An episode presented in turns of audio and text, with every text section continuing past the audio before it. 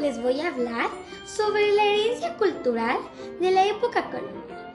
Dicho periodo dio inicio a la llegada de los españoles a tierras aztecas, recibiendo el nombre de Nueva España.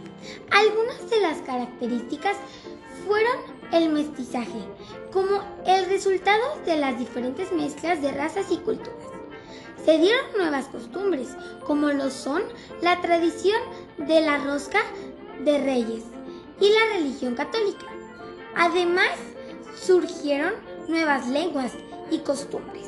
En ese sentido, los españoles introdujeron nuevas plantas, semillas y el empleo de herramientas para la agricultura, así como también animales para actividades agrícolas y mineras, alimentación y crianza de diferentes ganados, tanto origen al comercio.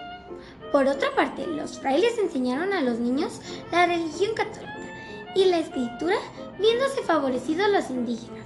Otro elemento fue la imposición del idioma castellano, aunque seguimos conservando nuestras lenguas indígenas.